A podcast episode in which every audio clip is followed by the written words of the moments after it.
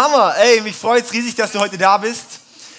Ah, so gut. Seid ihr ready für die Message? Oh, ich bin auch ready. So gut. Hattet ihr gute Pfingstferien? Sind schon wieder vorbei. cool. Hey, ich, ich möchte noch beten, bevor wir in die Message gehen. Das ist gut. Vater, ich danke dir mega für diesen Morgen heute. Ich danke dir für jeden Einzelnen, der da ist. Und ich danke dir für, ja, für deine Liebe. Und ich bete, dass du jetzt kommst mit deiner Gegenwart. Und ich bete, dass heute Morgen, dass, dass wir wirklich so, so eine Begegnung mit deiner, mit deiner Liebe, mit deiner Gegenwart haben. Und ich bete, dass jetzt alles raus muss, das uns abhält, eine Begegnung mit dir zu haben, das uns, das uns noch zurückhält. Und ich bete, dass heute Morgen einfach in so eine Freiheit wieder reingehen können. Dass du einfach kommst in deine Gegenwart und dass, dass, dass wir einfach überwältigt werden von dir. Amen. Amen. Ja, wir sind in der Serie How I Met My Father. Wir sind fast am Ende. Nächste Woche machen wir einen Abschluss gemeinsam mit den Singenden zusammen hier. Und äh, How I Met My Father, wie wir Gott, den Vater, getroffen haben.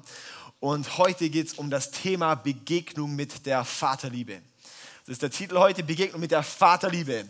So gut, hey, ihr könnt gerne mitschreiben, es sind, glaube ich, ein paar gute Gedanken heute dabei. Und ähm, ja, hey. Und zwar ist es so, letzte Woche war sozusagen Teil 1 und heute ist Teil 2. Letzte Woche ging es um den verlorenen Sohn, auch mal wieder, aber nicht um den jüngeren verlorenen, sondern, sondern um den älteren verlorenen Sohn. Ja, es gibt nämlich zwei verlorene Söhne. Und ähm, der ältere Sohn, das ist jemand, in dem wir uns wahrscheinlich sehr leicht wiederfinden in dem wir uns eigentlich wieder erkennen. Und äh, genau, ich möchte das nicht wieder geben, diese, wiedergeben, diese Predigt von letzter Woche, die könnt ihr euch nachhören auf unserer Website. Aber ähm, ich möchte da reingehen einfach in das Thema. Und zwar ist es, wo, wo ich so auch das war letzte Woche auch so der, der Anfang so ein bisschen so rein, diese ältere Sohn-Mentalität. Also kurz zusammengefasst, der verlorene Sohn, die Geschichte, um es nochmal auf dem Schirm zu haben. Ein Vater hat zwei Söhne. Der jüngere Sohn sagt, Vater, du bist für mich gestorben, gib mir mein Erbe, ich möchte gehen, ich möchte selber mein Leben führen. Geht weg, verprasst alles Geld, sitzt am Ende bei den Schweinen zum Füttern und äh, hat, kriegt selber kein Essen und merkt dort, oh Mann, was habe ich da gemacht? Kommt er dann auf den Gedanke, ich könnte ja zurück zu meinem Vater gehen und dort einfach Sklave sein, einfach Diener sein. Und dann schweren schweren Mutes geht er zurück zu seinem Vater. Der Vater sieht ihn aus der Ferne schon herlaufen und der Vater rennt ihm entgegen. Das war für den damaligen Herren war das, war das sowas von äh, unnormal, sowas entwürdigend zu rennen, dass man geschritten, geschwebt.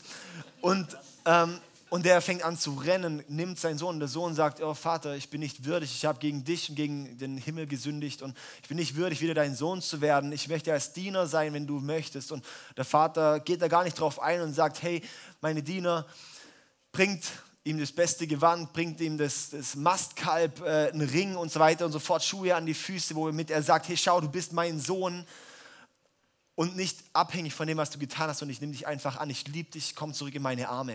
Und das ist einfach auch das Bild, was wir sehr gerne auch nutzen und wo auch Jesus nutzt als, hey, wenn du weg von Gott gelaufen bist, dann steht Gott der Vater da und sagt nicht, oh, jetzt hast du aber das, das und das und das gemacht, sondern er nimmt dich an und liebt dich. Ja? Und das ist so eine gute Botschaft. Also wenn du Gott nicht kennst, dann ist das seine Botschaft, die offenen Arme, wie er zu dir rennt heute. Ja? Und dann ist dort, dann ist die große Feier und dann kommt der ältere Bruder vom Feldheim. Und der, der, der, es ist schon die Feier in Gange.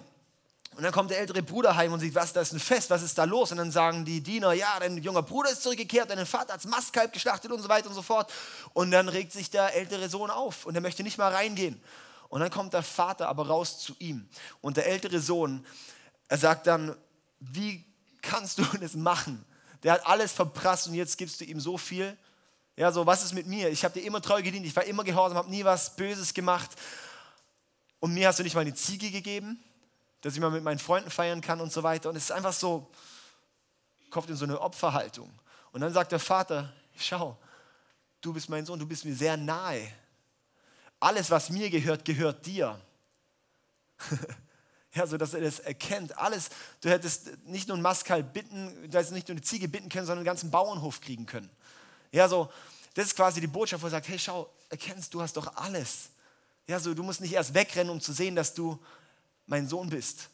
Und ähm, das war so ein bisschen die Botschaft auch von letzter Woche, so dieses, wie oft sehen wir uns vielleicht in einem verlorenen älteren Sohn, dass wir schauen, Gott, was ist mit mir? Gott, was ist mit mir? Gott, was ist mit mir? Warum bei dem, warum bei mir nicht? Das ist so eine Haltung, wo ich so sehe, da, da spricht Gott eigentlich rein. Da spricht Jesus rein und sagt, schau, erkenn, dass du mein Sohn bist und erkenn, was du alles in mir hast. Und da gehen wir heute ein bisschen rein in die Begegnung mit der Vaterliebe, weil der jüngere Sohn braucht die Begegnung mit dem Vater, so wie auch der ältere Sohn. Der ältere Sohn ist teilweise ein bisschen verlorener, sogar noch als der jüngere Sohn weil es so schwer für ihn ist zu ergreifen, dass er eigentlich verloren ist. Und so ist es vielleicht bei dir auch, dass du heute hier drin sitzt und eigentlich ein verlorener Sohn bist und denkst, du bist eigentlich gefunden. Dabei bist du eigentlich nur ein Diener und kein Sohn. Ja? Und es ist Gottes Botschaft, wo er sagt, schau, du sollst nicht ein Diener sein, sondern du sollst mein Sohn sein. Du sollst meine Tochter sein, du sollst mein Kind sein. Und ich erkenne, dass wir gerade auch in Deutschland ein Ausgebranntsein haben in der Christenheit. Dass dort ein, ja, so, so, so, wie so diese Bemühung ständig, Gott zu gefallen. Dass so diese Bemühung, hoffentlich gefalle ich, hoffentlich passt es Gott, was ich mache. Da ist eine Angst drin, bin ich heilig genug für Gott? Habe ich mich schuldig gemacht vor Gott? Ja, das sind solche, solche Themen, das ist dieses, Leute zerbrechen an der Bemühung nach einem heiligeren Lebensstil für Gott. Ja, so es ist eine, eine eine Enttäuschung da bei Leuten über und vielleicht auch eine Überforderung von, ich muss ja Gottes Werkzeug sein, aber ich bin es ja gar nicht richtig und ich kann es gar nicht richtig. So eine zerbricht über dieser Enttäuschung eigentlich über sich selbst. Ich erkenne, es ist eine Bitterkeit in der Christenheit, wo es heißt, Gott, was ist mit mir? Warum dort? Schauen wir doch nur mal an, wie Gemeindekonflikte entstehen. Das ist alles aus einer älteren Sohn-Mentalität, indem man nicht in Liebe lebt, sondern irgendwie einander übereinander sich, sich urteilt, richtet und so weiter und so fort, dass eine Bitterkeit entsteht. Dass eine Bitterkeit entsteht, warum da und warum bei mir nicht? Vielleicht bist du auch hier und sagst zu Gott, warum passiert bei dem was und bei mir nicht? Warum können die da im Worship, können die da irgendwie, vielleicht erleben die Gott und was ist mit mir? ja, so ich, ich, ich erkenne es, ist so eine geistliche Depression. Vielleicht fühlst du dich so in so einer geistlichen Depression, wo du merkst, hey, du bist vielleicht mal mit Gott gelaufen, aber irgendwie ist es so träge geworden. Es ist so mühsam geworden. Es ist so eingeschlafen geworden. Es ist so, mm, so jeder Schritt ist so, ja, so Kirche kriege ich noch hin, weil das ist ja einfach, das ist ein Termin.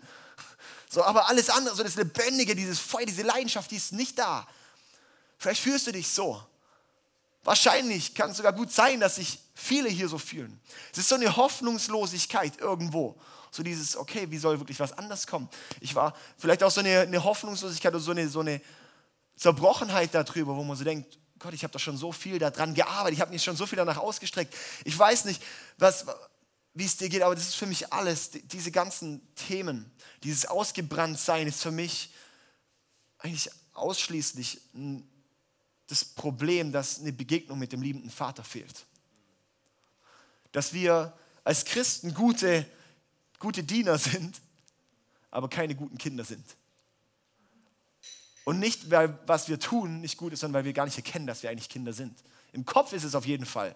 Aber die Sache ist, wir haben so viel Theorie und wenig Erlebnis. Wir haben so viel, so wo wir wissen, ja natürlich, ich bin Kind Gottes und wir singen I am a child of God. I'm no longer a slave to fear. Also, ja, so wie wir das singen, wo wir es aussprechen, ist es auch gut, dass wir das aussprechen über uns. Aber die Frage ist, was ist in unserem Herz?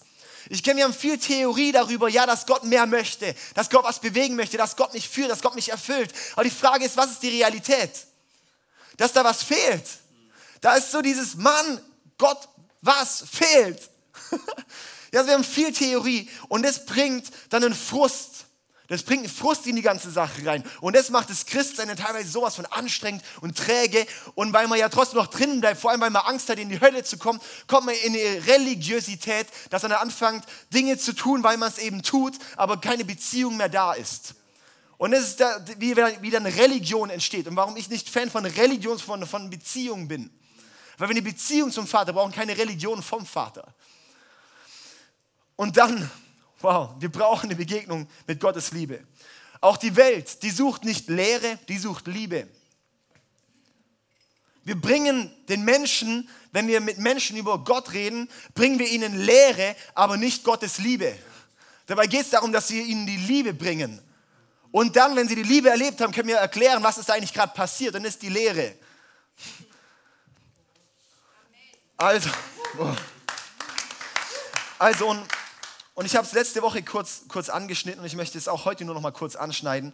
Aber ich, ich erkenne da einen riesen Schlüssel und der ist bei mir losgetreten worden letztes Jahr, als Jake Hamilton da war. Ähm, und der hat erzählt von, von der Taufe und äh, dass dann Schlüssel in der Taufe zu erkennen ist. Und ich möchte mal kurz die Bibelstelle vorlesen, wo Jesus sich hat taufen lassen. Jesus hat sich taufen lassen. Könnt ihr gerne die paar Verse vorher lesen, warum sich überhaupt Jesus taufen lassen musste konnte damals schon keiner verstehen und heute kann es auch keiner verstehen. Ähm, darum erklärt das da drin. Matthäus 3, Vers 16 bis 17. Als Jesus gerade aus dem Wasser stieg, also er war im Wasser, Johannes der Täufer hat ihn getauft. Als Jesus gerade aus dem Wasser stieg, öffnete sich der Himmel und er sah den Geist Gottes wie eine Taube herabschweben und sich auf ihm niederlassen. Und eine Stimme aus dem Himmel sprach, dies ist mein geliebter Sohn, an ihm habe ich große Freude. Okay, ich finde es eine Hammerstelle. Wir erkennen dort drei Taufen in dieser Taufe. Komisch, gell? Und das ist eben für mich der neue Gedanke, den Jake da angestoßen hat. Es war so, was, warum drei Taufen? Das erste ist die Wassertaufe. Jesus ging dort ins Wasser und kam heraus, das ist die Wassertaufe. Das ist auch die Entscheidung, die bei uns selber liegt. Das ist, wenn du dich für Jesus entscheidest. Weil das ist deine Entscheidung. ja, so, ein Bibelvers möchte ich dazu vorlesen, und zwar ist ja auch die Bedeutung von der Taufe, hat sich auch sehr komisch entwickelt. Ähm, dass, dass es einfach nur ein, ein, Symbol wurde. Aber die Taufe ist nicht nur ein Symbol. Weil wenn es nur ein Symbol wäre, würde die Bibel sagen, dass es nur ein Symbol ist. Aber die Bibel sagt nicht, dass es nur ein Symbol ist. Ja? Römer 6, Vers 4 bis 7. Lese ich mal vor zur Ta Wassertaufe. Denn durch die Taufe sind wir mit Christus gestorben und begraben. Durch die Taufe sind wir mit Christus gestorben und begraben nicht durchs Bekehrungsgebet. Okay? Und genauso wie Christus durch die herrliche Macht des Vaters von den Toten auferstanden ist, so können wir auch jetzt ein neues Leben führen. Da ist Taufe beinhaltet sozusagen den Tod von Jesus und die Auferstehung von Jesus, das in unserem Leben selber passiert. Der Tod in die Sünde, von der Sünde und die Auferstehung in ein neues Leben. Ja? Da wir in seinem Tod mit ihm verbunden sind, werden wir auch in der Auferstehung mit ihm verbunden sein. Vers 6. Unser früheres Leben wurde mit Christus gekreuzigt, damit die Sünde in unserem Leben ihre Macht verliert. Unser altes Leben wurde mit Christus gekreuzigt, dass die Sünde, die Macht der, der, der Selbstsucht, der, der Fehlbarkeit in unserem Leben die Macht verliert und uns vor Gott nicht mehr anklagen kann. Nun sind wir keine Sklaven der Sünde mehr. Denn als wir mit Christus starben, wurden wir von der Macht der Sünde befreit. Okay, also, das ist die Taufe. Ihr könnt noch weitere Verse zur Taufe lesen, Kolosse 2, Vers 12 oder dann auch in Matthäus, äh, Markus 16, Vers 16. Wer glaubt und getauft wird, wird gerettet. Ähm, sehr spannende Verse. Also die Taufe, die Wassertaufe ist das, der, das eine Element, das wir auch bei Jesus sehen, wo er damit zeigt, hier schau, diese Reinwaschung von Sünde, die braucht's. Die Sache ist, da bleibt häufig die Christenheit schon stehen. Dass wir sozusagen da einfach bleiben beim, beim Gott, du hast, du hast meine Sünden, so quasi, ja. Aber es gibt dann die zweite Taufe. Die zweite Taufe, also die erste Taufe ist eigentlich auch so ein bisschen so das, der jüngere Sohn, der zurückkommt, von seinen Sünden reingewaschen wird. Dann die zweite Taufe ist die Geistestaufe, die wir dort drin sehen. Ja, so hier Vers 16, als Jesus gerade aus dem Wasser stieg, öffnete sich der Himmel und er sah den Geist Gottes wie eine Taube herabschweben und sich auf ihm niederlassen. Ja, das ist, wo der Heilige Geist kommt. Also das Wort Taufe heißt einfach nur tauchen. Baptist, ja, so das ist aus dem Griechischen und das heißt einfach nur eintauchen. Das heißt, Johannes der Täufer ist Johannes der Taucher. Wirklich, das ist tatsächlich so. Und darum ist auch Taufe nicht besprengen, sondern Taufe ist tauchen, untertauchen. Ja? Und darum ist das ist sehr wichtig, die Bedeutung von Taufe zu verstehen, weil das ist die Wassertaufe, sozusagen das Untertauchen wo was Altes beerdigt wird und mal reingewaschen wird in den Bad. Und dann die Geistestaufe heißt ein eingetaucht zu sein im Heiligen Geist. Auch dieses Eintauchen, dieses komplett erfüllt sein auf uns und in uns. Der Heilige Geist zu haben. Und das ist was, das ist auch nochmal eine, eine, eine besondere Sache nochmal. Das ist, weil wir sehen dort den Heiligen Geist, der quasi in uns ist, aber auch auf uns ist. Und wenn wir mit, mit Jesus leben, wenn wir sozusagen ihm unser Leben geben, dann kommt der Heilige Geist in unser Leben. Aber es gibt einfach die Frage sozusagen, sozusagen wir haben den Heiligen Geist, aber die Frage ist, hat der Heilige Geist uns? Und das ist der Unterschied zwischen Geistestaufe und Nicht-Geistestaufe. Dass nicht die Frage ist, habe ich den Heiligen Geist, sondern sozusagen hat der Heilige Geist mich. Ja, vielleicht, ich möchte mich da ganz kurz halten, weil das, da, da geht es heute nicht in erster Linie drum. Der Heilige Geist, dass er auf uns ist, bedeutet, der Heilige Geist ist da, dass wir für, an, sozusagen was für andere tun und dass er in uns ist, ist für uns. Sozusagen in uns ist der Heilige Geist für uns und auf uns ist der Heilige Geist für andere. Das kannst du dir so vorstellen. In uns der Heilige Geist, der in uns uns zu, zu Heiligkeit führt, weil der Heilige Geist das ja macht, oder? Der Heilige Geist der in uns Dinge in Prozess bringt, wo Gott zu uns spricht. Das ist quasi in uns für uns. Und auf uns ist für andere. Das sind die Geistesgaben, die dann daraus kommen. Ja, so, so Zeichen, Wunder und so weiter und so fort. Ich glaube, auch dort ist es, dass viele Christen leben ohne Erfüllung vom Heiligen Geist. Leben ohne der Befähigung im Heiligen Geist. Leben ohne, da fehlt einfach der Pupf. Da fehlt einfach die Autorität. Da fehlt die Befähigung. Da fehlt das Tuning-Paket. Da fehlt der, der, der, der, Treibstoff, dass das Auto in, in Fahrt kommt. Ja, so und das ist eine Sache. Das ist was, wo wir auch in der Bibel auch immer wieder sehen, dass es ein abgekoppeltes Erlebnis nochmal ist, von sein Leben Jesus hinzugeben. Ein Erfülltwerden mit dem Heiligen Geist. Das ist nochmal eine Sondersache. Das ist sehr spannend. Für mich seit Jahren eine große Herausforderung, weil ich bin absolut nicht so aufgewachsen. Also so, mein geistlicher Hintergrund ist absolut nicht dieses Gedankengut. Ähm, das Überflutetsein, das es Taufe bedeutet, ist ein sehr wichtiger Gedanke fürs Verständnis. Und zwar ähm, für die nächste Taufe vor allem. Und die nächste Taufe, wir sehen jetzt die Wassertaufe. Das ist quasi, wenn wir die Dreieinigkeit sehen. Die Wassertaufe ist sozusagen Jesus. Also Dreieinigkeit, Vater, Sohn, Heiliger Geist, oder? Dann die Wassertaufe ist Jesus, die Reinwaschung von den Sünden. Jesus ging ans Kreuz, das ist sozusagen die Wassertaufe. Dann die Geistestaufe ist der Heilige Geist, zweite Komponente. Und jetzt fehlt noch der Vater. Jetzt fehlt irgendwie die Taufe, die mit dem Vater zu tun hat. Und das ist die Liebestaufe, wenn man es so bezeichnen will. Das ist nicht explizit so geschrieben, aber was wir dort einfach beobachten, das ist genau das, was passiert ist nochmal hier in Matthäus 3, Vers 17. Und eine Stimme sprach aus dem Himmel, dies ist mein geliebter Sohn, an ihm habe ich große Freude. Das war wie so ein Donner so aus dieser Wolke wurde so Bam. Und es war diese Liebe, diese Identität hat Jesus durchflutet. Weil nach dieser Taufe ging er in die Wüste. Und dort wurde er vom Teufel versucht. Und äh, Satan hat als erste Frage gestellt, wenn du wirklich der Sohn Gottes bist, dann. Das heißt, es ist das Erste, wo in Frage gestellt wird, weil die Liebestaufe erzeugt die Sohnschaft, erzeugt die Tochterschaft, erzeugt die Kindschaft. Dass wir erkennen, ich bin ein geliebter Sohn, ich bin eine geliebte Tochter. Und das ist was, das brauchen wir nicht im Kopf, sondern das brauchen wir ein Eintauchen da rein. Und das ist mein Gedanke, dass das uns fehlt.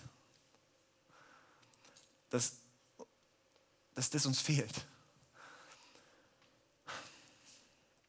noch einen spannenden Gedanke, der noch so dazu kam, da hat mich die Ella darauf hingewiesen mal. Und sie hat gesagt, hey, schau mal, so Vater, Sohn, Heiliger Geist, Dreieinigkeit. Das ist doch auch wie bei uns Menschen, haben wir auch so Körper, Seele und Geist. Ist auch so wie so eine Dreieinigkeit in uns, oder so mein Körper, meine Seele und mein Geist.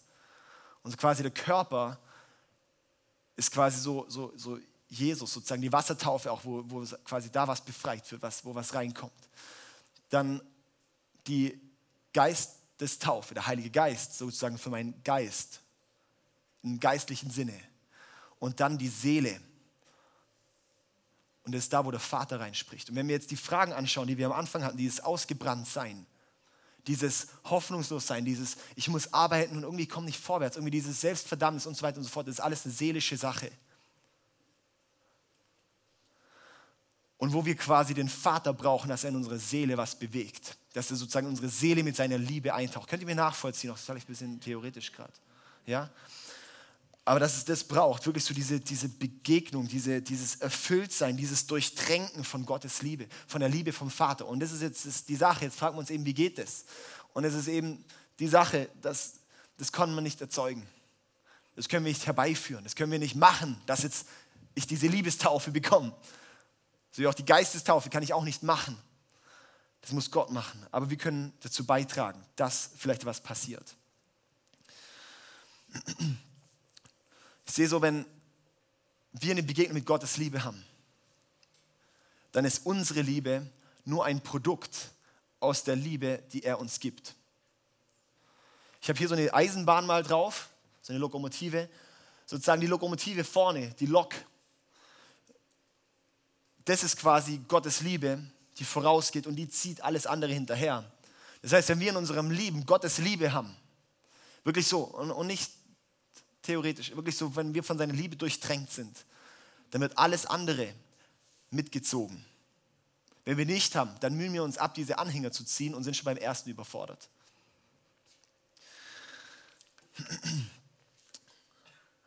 Also, die Sache ist auch die, ich sehe, dass wir ganz häufig beim Thema ähm, stehen bleiben, schon bei, der, so, so, bei den ersten ein oder zwei Schritten, bei so der, der, der Wassertaufe quasi, bei der Erlösung bleiben wir stehen. Sozusagen wir erleben das, dass Jesus mich neu macht, rein macht und so weiter und so fort. Und wow, Gott, du bist so gut. Vielleicht sogar kurz erste geistliche Erlebnisse. So mal zu sehen, da passiert was, da passiert was. Wow, so eine Leidenschaft da. Vielleicht auch so eine Begegnung mal mit Gottes Liebe, so in einem gewissen Maß. Aber die Sache ist, dass wir da nicht bleiben und vorangehen, sondern dass wir dann wieder rückwärts gehen und irgendwann enden bei dem, mein Gott, mein Gott, warum hast du mich verlassen? Dass wir zurückgehen und uns wieder die Erlösung erarbeiten müssen, obwohl wir es schon sind. Okay, also. Jetzt habe ich uns drei, oh, ich bin heute echt gut in Time, hey, das kriege ich jetzt, glaube ich, echt hin heute.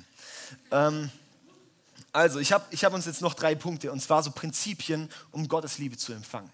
Und das ist was, wo ich glaube, das ist, das, das, glaub, das könnte ein Schlüssel sein. Das ist, so, das ist was, wo, wo ein Schlüssel sein kann, wo uns hilft, dahin zu wachsen. Und ich muss ehrlich sagen, bei mir ist dieses Thema, ist was, wo ich, wo ich selber nicht durch bin. Das ist nicht was, wo ich sage, wow, und ich habe es ich voll, voll erfasst und ich habe es auch nicht voll erlebt. Das ist was, wo ich sage, Gott, ich bin da auf dem Weg, weil ich mich sehne danach weil ich erkenne, dass da, dass da was ist in der Bibel und dass da was ist auch in, in, in Leuten, die mit Gott laufen, wo ich erkenne, die haben noch was, ähm, wo mir noch ein Teil davon fehlt. Und das ist wirklich aus, aus dieser Einstellung raus, ist diese Predigt gemacht jetzt, ja, weil ich sage, hey Gott, ich, ich bin selber da gerade auf dem Weg und ich, ich bin am, ich, ich sehe mich danach, dass da was passiert und ich sehe, dass es was gibt. Und das ist mein erster Punkt, ist Wissen ist die Grundlage. Ich habe uns jetzt drei Punkte. Das erste ist, Wissen ist die Grundlage. Ja, so, es braucht, dass wir überhaupt mal wissen, dass es das gibt. Dass wir wissen, worum bitten wir überhaupt Gott. Hier ein, schöner Bibelvers, vielleicht noch für uns, den habe ich nicht auf der Folie, Johannes 4, Vers 10, wo Jesus sagt zu der Frau am, am, am Brunnen, wenn du wüsstest, welche Gabe Gott für dich bereithält und wer der ist, der zu dir sagt, gib mir zu trinken, dann wärst du diejenige, die ihn bittet und er würde dir lebendiges Wasser geben. Wenn du wüsstest, was Gott für dich bereithält und wer der ist, der es zu dir sagt, dann wärst du diejenige, die ihn bittet und er würde dir lebendiges Wasser geben. Okay? So dieses, wenn wir wüssten, was Gott für uns hat, dann würden wir ihn darum bitten und er würde es uns geben. Und darum ist es so wichtig, darum ist wichtig, dass wir die Bibel kennen. Darum ist wichtig, dass wir in die Kirche gehen, wo wir so Dinge hören und nicht nur, wie viele Steine auf der Mauer waren, ja, sondern wirklich, wo, wo, wir Gott, wo wir, wo wir wissen, was Gott für uns bereithält. Darum ist wichtig, dass wir in Small Groups gehen, wo wir von Leuten hören, was hat, was hat der erlebt? Was ist dort in diesem Leben? Da sehne ich mich danach, ja, wo wir, die, wo wir die Bibel kennenlernen. Wenn wir nicht wissen, was uns von Gott rechtmäßig zusteht, dann können wir nicht darum bitten und können es auch nicht bekommen. Wisst ihr, was ich meine, oder? Wenn ich nicht weiß, dass ich vom Staat irgendwelche Gelder bekomme, dann bekomme ich sie auch nicht. Der Staat rennt mir nicht hinterher, schau mal, ich habe hier noch was. Oder? So sind wir nicht, in so einem Staat sind wir nicht. Oder? Dass der Staat sagt, oh, guck mal, wir haben hier noch einen Haufen Geld, dass wir dir noch zuschieben können. Nee, wenn wir wissen und dann können wir darum bitten, dann bekommen wir es auch. So dieses das ist Gottes Prinzip, wo er sagt, hey, schau, dir steht rechtmäßig Dinge zu, aber wachs dort rein und, und hol sie dir. Hol sie dir. Bitte darum. Und wenn ich das sehe, dass uns diese Liebe vom Vater zusteht, dass uns diese Liebestaufe zusteht, dann ist was, wo ich sage, oh Vater, ich bitte dich darum. ich sehne mich danach.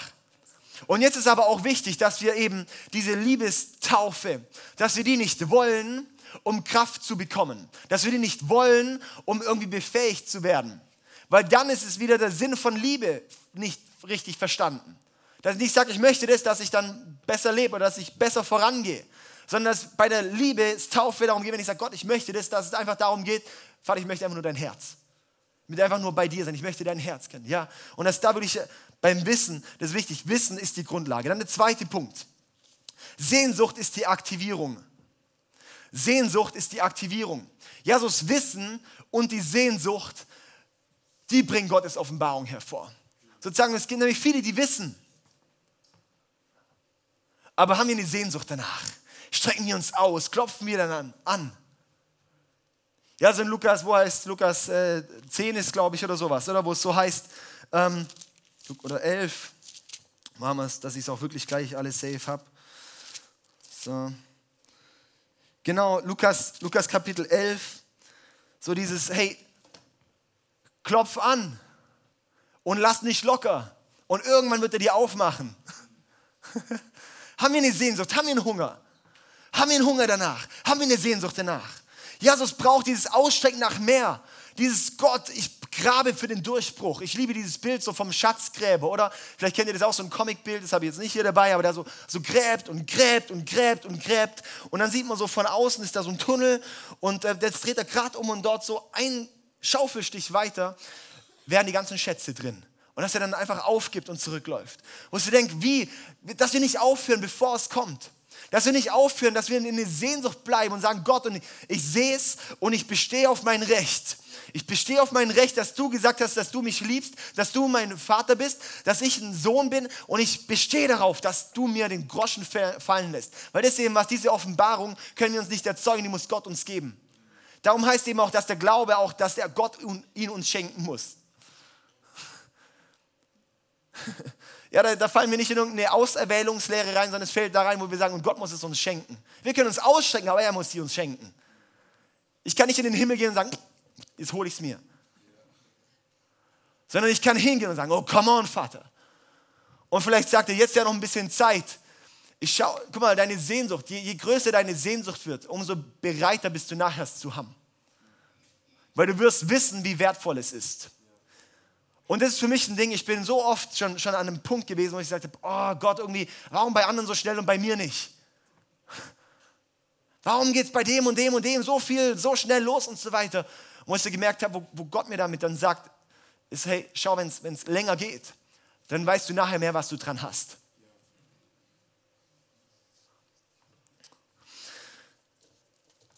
Dann kommen wir zum dritten Punkt. Einstellung ist die Aufrechterhaltung. Einstellung ist die Aufrechterhaltung. Also mit der Einstellung, die wir haben, erhalten wir es dann auch aufrecht. Es kann sein, du hast Wissen dann und sagst, okay Gott, du gehst heute raus und sagst, ich möchte das. Es kann sein, du hast wirklich eine Sehnsucht danach, wo Gott wow, einfach kommt mit seiner Liebe und sagst, ey, Vater, streck mich aus. Ich gebe dir alles hin. Ich gebe Dinge auf dafür, dass ich bereit bin, deine Liebe zu empfangen. Und dann ist aber die Frage, es nur zu empfangen, das ist nicht alles, sondern zu wissen, wie wir es auch behalten. Ja, was wir empfangen, das müssen wir behalten. Was wir behalten, zu dem werden wir. Und zu dem, wo wir werden, das kommt dann auch aus unserem Leben raus. Das heißt, es geht darum, dass wir empfangen, dann auch behalten ich glaube, wir bekommen oft, aber wir halten es nicht. Vielleicht hattest du schon mal so eine starke Begegnung mit Gottes Liebe, aber hast nicht gelernt, es zu behalten. Da drin zu bleiben, in Gottes Liebe zu bleiben. Und ich beobachte zum Beispiel hier bei der Einstellung, dass, die Auf, dass, dass das Ganze aufrecht erhält, deine Einstellung. Es kann nämlich sein, und es ist was, das muss ich mich so oft Hinweisen, wo ich merke, ich falle so oft auf der einen Seite dann vom Pferd leicht wieder runter. Wo ich merke, ich, jedes in der Gefahr, dass wir dann in, in eine falsche Einstellung kommen. Das ist vielleicht, wenn Gott sich dann uns wirklich was gezeigt hat, dass wir dann in den Stolz fallen. Und es ist eben die Frage, gehen wir dann in den Stolz oder in die Demut? Wir wissen, Stolz tötet einfach alles ab, was von Gott kommt. Und dass dann so die Frage ist, fallen wir dort rein? Ich beobachte das sehr oft, wenn dann Leute krasse Erlebnisse machen, was auch immer, Heilung erleben, bla bla bla, ja.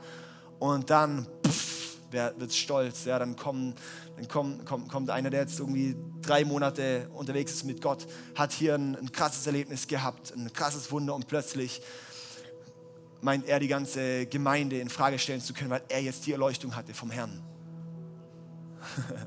ja. Wo ich so bei mir gemerkt habe, es war ein Ding, das hat mich, das war ziemlich herausfordernd. Als wir Anfang des Jahres gefastet haben, oder, oder so um, äh, okay, so lange war es gar nicht her, vor ein paar Monaten gefastet haben, so vor Ostern. Und da habe ich gemerkt, ich hatte dort dann 30 Tage gemacht. Und ich habe so bei, bei, bei, es war für mich die Motivation, so dieses 14 Tage mit der Church zu fasten irgendwie. Und ich habe gemerkt, und dann bei dem Tag 14, als dann so alle anderen Fasten gebrochen haben, habe ich gemerkt, dann kam irgendein Stolz. Ich habe gemerkt, die Einstellung wurde falsch, ich habe es mir erarbeitet. Und dann habe ich gemerkt, wo Gott zu mir gesagt hat, David, jetzt, bist du auf der, jetzt bringt es fast nichts mehr. Jetzt, jetzt hast du deinen Lohn schon bekommen. Und dann, er gesagt hat, hey, jetzt mach, mach Dinge, wo du nicht okay mit bist. Fang an, irgendwelches Zeug zu essen, zu trinken, wo du nicht okay mit bist. Wo du denkst, da ist das Fasten gebrochen. Dann habe ich das gemacht und ich habe mich so dermaßen schlecht gefühlt. Und dann musste ich, genau das habe ich gebraucht. Und das hat mich wieder runtergebracht, wo ich gemerkt habe, okay, und jetzt, okay, Gott, das war jetzt eine wichtige Schule für mich. Und dann konnte ich weitergehen, wo ich gemerkt habe, und dann hat Gott wieder was hergestellt. Also das ist was, wo ich beobachte, wir fallen leicht dann, sozusagen, die Frage ist die Einstellung. Wir fallen mir in Stolz und in Demut. Die Einstellung, kommen wir dann in eine Sklavenhaltung vor Gott und in eine Sohn- oder Tochterhaltung vor Gott. Also wir können eine starke Begegnung haben, denken, wow Gott, jetzt, jetzt geht's ab. Jetzt bin ich bereit, dir zu dienen. Und dann plötzlich vergisst man ganz, dass man eigentlich ein Kind Gottes ist und noch ein Diener Gottes ist. Dann sagt man nur noch, Gott, ich will dein Werkzeug sein. Und Gott sagt, ich will nicht, dass du ein Werkzeug bist, ich will, dass du mein Kind bist.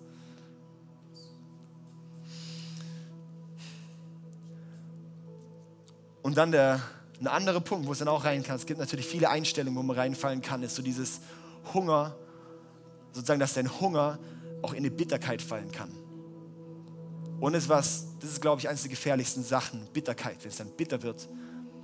Weil dass du sozusagen sagst, hey Gott, ich, ich sehne mich danach, keine Ahnung. Vielleicht bist du hier drin und sagst, ich, ich, ich will schon seit Jahren, Gott möchte ich einfach, dass du, dass du mir diese Liebesbegegnung gibst oder dass, das, dass du mir Gaben schenkst, dass du das Sprachengebet schenkst, was auch immer. Und du fängst an, dass dein Hunger, deine Sehnsucht in eine Bitterkeit fällt.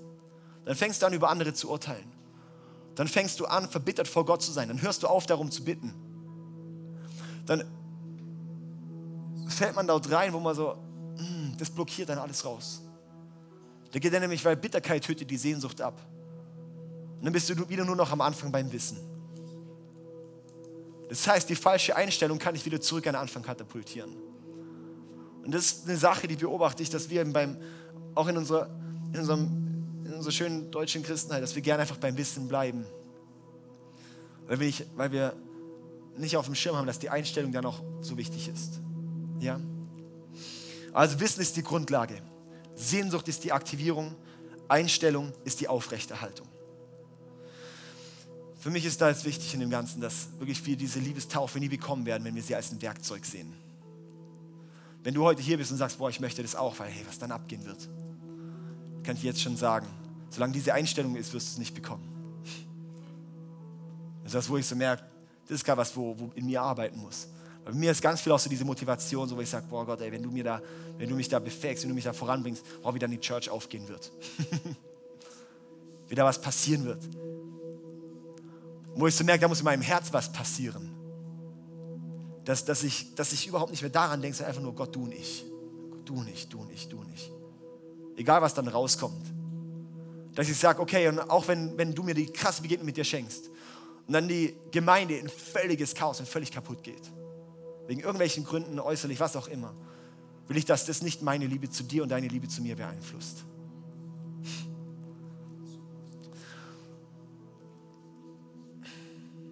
Wir brauchen das nicht als eine Machtquelle oder eine Kraft, dann werden wir sie nicht bekommen, sondern nur bekommen, wenn wir die Sehnsucht nach wirklich dem Vaterherz haben. Okay, ich möchte hiermit schließen. Und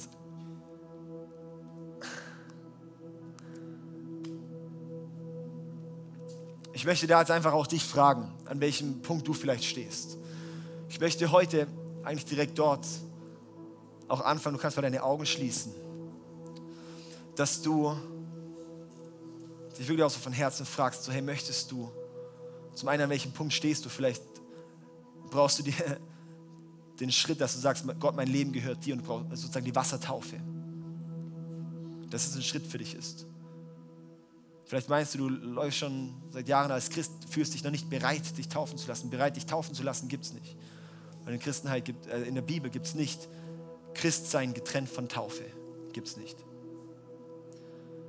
Vielleicht ist das ein Schritt für dich, da reinzugehen. Vielleicht ist bei dir ein Schritt, dass du sagst, hey, Heiliger Geist, ich, ich, ich möchte, dass du wirklich auch kommst mit deinem Geist, mit deiner Befähigung auch. Ich denke, vor allem die wichtige Frage heute ist auch so, möchtest du die, so eine Liebestaufe von Gott? Möchtest du so eine Liebestaufe vom Vater?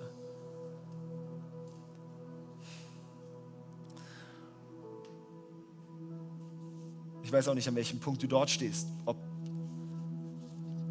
vielleicht ist jetzt ein bisschen Wissen da, vielleicht hattest du schon Wissen. Vielleicht bist du am Punkt, dass du sagst, hey, da, ich brauche ich brauch mehr Sehnsucht, ich will mehr Hunger haben.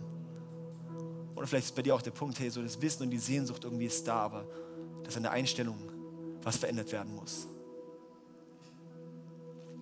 Da möchte ich dich einladen, dass ich möchte jetzt einfach für uns beten. Und lass uns die Augen geschlossen halten. Und wenn du jetzt heute sagst, hey, ich, ich möchte, ich aus tiefstem Herzen, nicht aus irgendeiner Befähigung heraus, sondern einfach aus einer Begegnung mit dem Vater, möchte ich diese Liebestaufe haben. Möchte ich dich einladen, dass du jetzt gleich deine Hand einfach heben kannst. Und dann möchte ich, möchte ich für euch beten. Okay, wenn du jetzt einfach so sagst, hey, du, du möchtest das, dann kannst du jetzt deine, deine Hand heben. Einfach als ein Zeichen auch so vor Gott.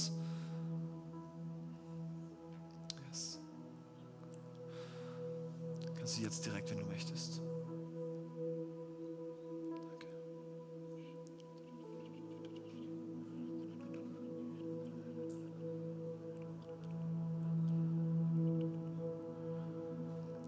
Yes, danke. Vater, ich kann gerade eure Hände gerade oben lassen. Vater, ich danke dir so sehr für jeden Einzelnen. Ich danke dir für deine unglaublich große Liebe. Ich danke dir für deine Gegenwart. Du bist einfach unglaublich groß. Du bist, du bist Liebe. Vater, ich bete, dass du jetzt einfach kommst und dich auch mit so einer, mit so einer lauten, mit so einer lauten Stimme, so auch im Inneren, so dieses, du bist meine geliebte Tochter, du bist mein geliebter Sohn, an dem ich wohlgefallen habe. Unabhängig von der Leistung, die du gebracht hast, sondern dass der Vater dich liebt. Vater, komm du jetzt hier und fall einfach auf jeden Einzelnen, der jetzt gerade einfach auch seine, seine Hand da gehoben hat und sagt, er möchte das, er sehnt sich danach, er streckt sich aus danach. Vater, ich danke dir, dass da schon einfach so ein, so ein, so ein reines Herz dahinter ist. Vater, ich bete dafür, dass, dass diese Sehnsucht, dass wirklich belohnt wird und dass du in diese Sehnsucht wirklich auch, auch die Einstellung wachsen lässt. Vater, hier komm du mit deiner Gegenwart, fall du jetzt hier mit deiner Gegenwart und verändere diese Leben. Vater, ich breche jetzt diese Muster von wir, dass wir uns erarbeiten müssen, wer wir vor dir sind, dass wir uns erarbeiten, denk, dass wir denken, wir können es uns erarbeiten, was du, wie du uns siehst. Ich breche dieses Muster von der geistlichen Trägheit und diese geistliche Depression in Jesu Namen, das jetzt aufgebrochen wird und du kommst mit deiner Liebe und Gegenwart und einfach so, so einfach Love bombst, einfach so reinkommst mit deiner Liebe. Wirklich, dass diese, dass diese Liebe einfach alles verändert. Vater, ich danke dir so sehr, dass du gerade hier bist dass du diese Veränderung bringst, dass du diese Begegnung bringst, dass kein Leben dasselbe ist, das jetzt hier rausgeht und sagt, er, er wollte. Dass jeder, der mit einer Sehnsucht hier reinkam, dass diese Sehnsucht begegnet wurde mit deiner Liebe jetzt hier. Ich danke dir in Jesu Namen. Amen. Amen.